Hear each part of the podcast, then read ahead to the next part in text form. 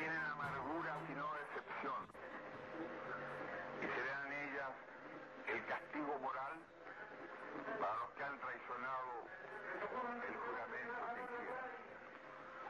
Soldados de Chile, comandantes en jefe titulares, el almirante Merino que se ha autodesignado. Más el señor Mendoza, general rastrero, que solo ayer manifestara su fidelidad y lealtad al gobierno, también será denominado director general del Carabinero. Ante estos hechos, solo me cabe decirle a los trabajadores, yo no voy a renunciar. Colocado en un tránsito histórico, pagaré con mi vida la lealtad del pueblo. Y les digo que tengo la certeza que la semilla que entregáramos a la conciencia digna de miles y miles de chilenos no podrá ser cegada definitivamente. Tienen la fuerza, podrán avasallarnos, pero no se detienen los procesos sociales ni con el crimen ni con la historia es nuestra y la hacen los pueblos. Hola, ¿qué tal gente? Espero todos estén muy bien el día de hoy. Soy Eli. Bienvenidos a un nuevo episodio de Historias Curiosas del Mundo. Este episodio está patrocinado por mi tienda en línea de Chill World, donde pueden encontrar camisetas personalizadas con personajes únicos y muy divertidos como Jack y Pie. Recuerden, se encuentra por Facebook como The Chill World e Instagram como The Chill World 2 encabezó el proyecto que buscó instaurar el socialismo por la vía democrática. Su programa de gobierno contempló la construcción de un Estado popular y una economía planificada de corte estatal que finalizaría con el golpe de Estado de 1973. Hoy les hablaré de Salvador Allende.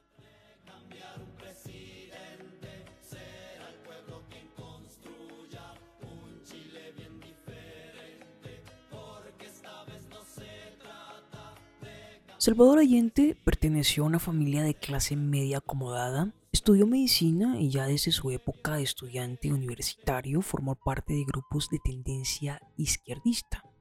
Más tarde alternó su dedicación a la política con el ejercicio profesional. Participó en la elección parlamentaria de 1937 y salió elegido diputado por Valparaíso. Fue ministro de Sanidad del gobierno de Pedro Aguirre Cerda, esto fue entre 1939 y 1942. A partir de entonces se convirtió en líder indiscutible del Partido Socialista.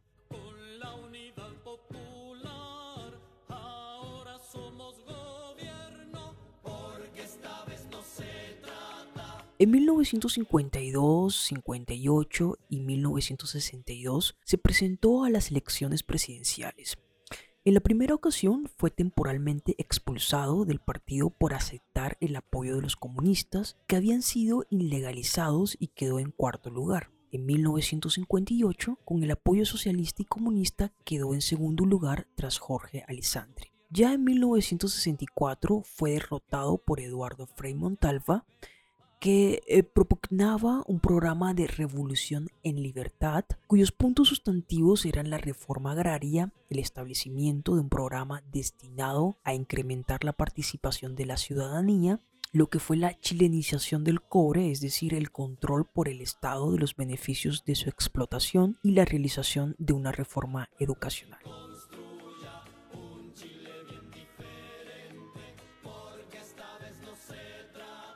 La candidatura de Allende, que encabezaba el FRAP, conformado por la alianza de socialistas y comunistas, solo suponía diferencias de ritmo y envergadura.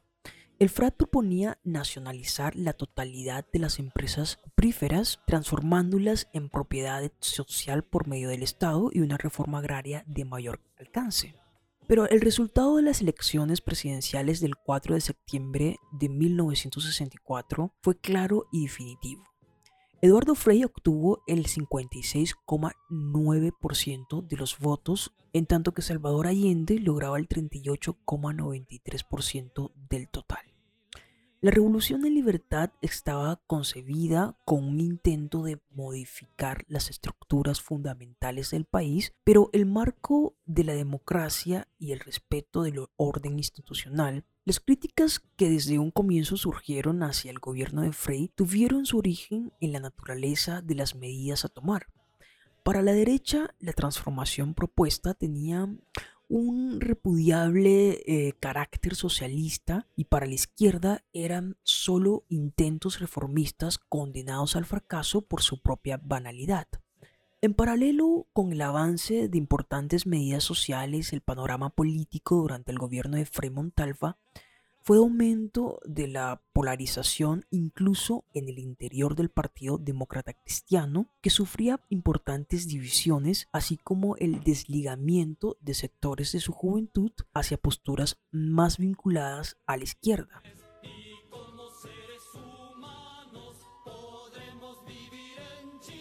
Por fin las elecciones parlamentarias de 1969 mostraron la nueva situación política del país en tanto sus resultados apuntaron a perfilar tercios irreconciliables en gran medida debido a la disminución del apoyo al centro político y el fortalecimiento de las opciones de izquierda y de derecha. Esta situación se reflejaría con mayor claridad en las elecciones presidenciales de 1970 marcadas por el enfrentamiento de proyectos de sociedad antagónicos e imposibles de conciliar.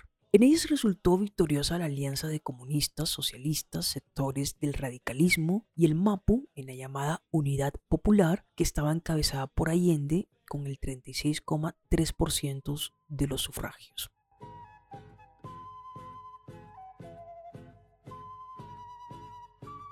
En el estrecho margen de diferencia con los votos recibidos por los otros dos candidatos, Jorge Alessandri por la derecha y Rodomiro Tomic por la democracia cristiana, obligó a que la elección de Allende fuera ratificada por el Congreso, en el que se enfrentó a una fuerte oposición. Por fin, el 24 de octubre de 1970, tras lograr el apoyo del Partido Demócrata Cristiano, con la firma de un estatuto de garantías democráticas que se incorporaría al texto constitucional, Salvador Allende fue proclamado presidente.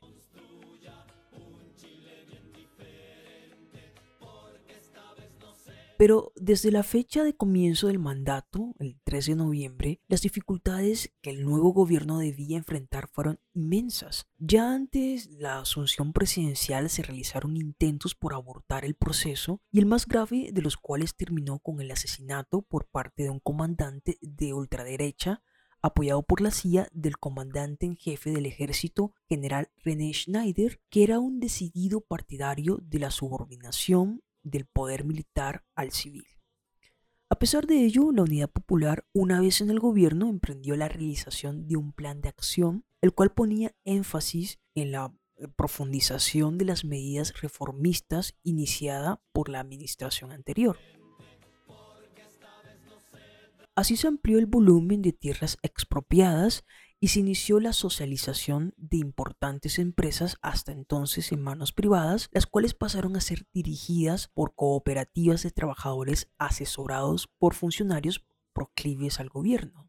Además se concretó la nacionalización del cobre sin pago de indemnizaciones a las empresas norteamericanas, lo cual significó el enfrentamiento con los Estados Unidos, quien a partir de ese momento apoyaban abiertamente a los grupos opositores al gobierno socialista.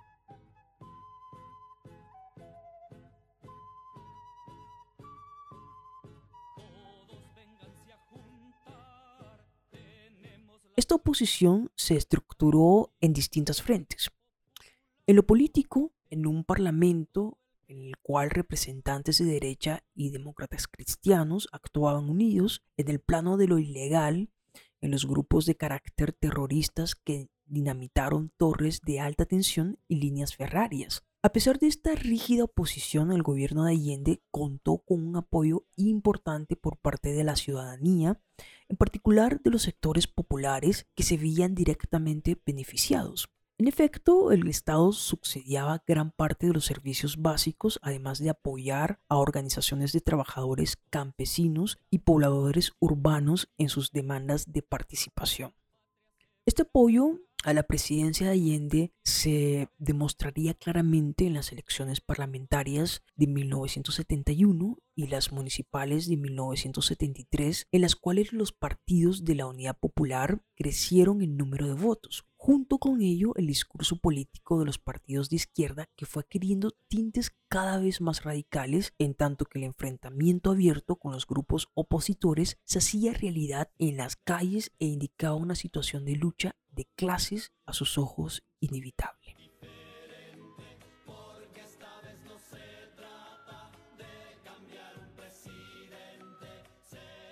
Acciones de grupos como el MIR y sectores del Partido Socialista venían a confirmar este diagnóstico al considerar urgente la creación y el fortalecimiento de instancias de poder popular que fueron alternativas a los estrechos marcos de la institucionalidad prefijada para una posible construcción de una sociedad socialista. Este intento, conocido como la Vía Chilena al Socialismo, conocía el interés y el apoyo de sectores de todo el mundo, en particular desde el bloque soviético, Cuba y los países no alineados, lo que se traducía en el envío de ayuda material y asesores industriales.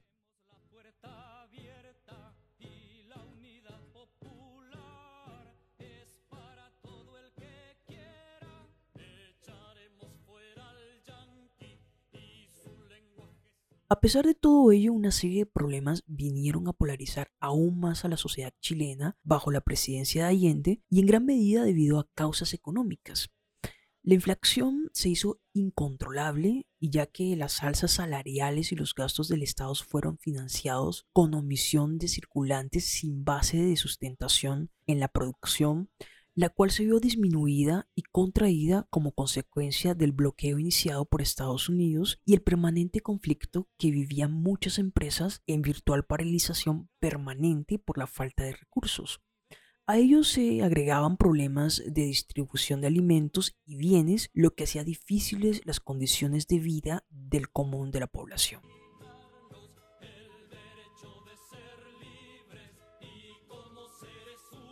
Este clima de desabastecimiento y crisis asusado por los distintos actores políticos se tradujo en numerosas movilizaciones a favor y en contra del gobierno de Allende, la más importante de las cuales fue la paralización del yacimiento de cobre del teniente junto a la huelga de gremios de transportistas, que prácticamente inmovilizó el traslado de bienes de un punto a otro del país. A ellos se sumaban conflictos de la universidad y los colegios profesionales, médicos y profesores eh, fundamentalmente, que dibujaban una división profunda en todos los ámbitos de la vida nacional.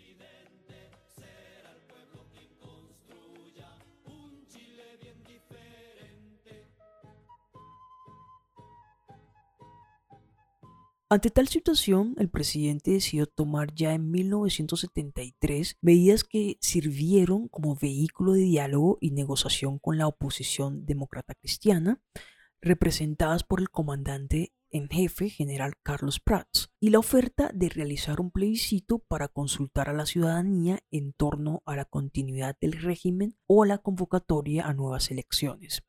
A estas medidas siguió un endurecimiento en las posiciones más radicales de la izquierda que proponían al primer mandatario el cierre del Congreso y la actualización de facultades extraordinarias para gobernar.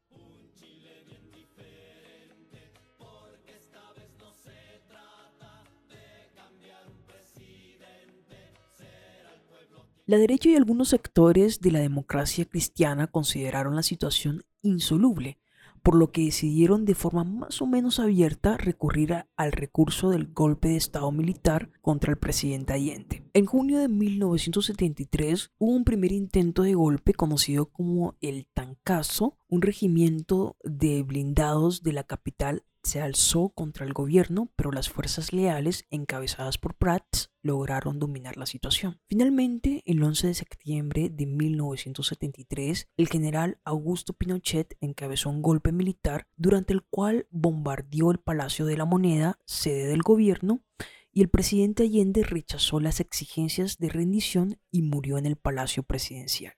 En 1990 su cuerpo fue exhumado de la tumba anónima en la que se hallaba y recibió en Santiago un enterramiento formal y público.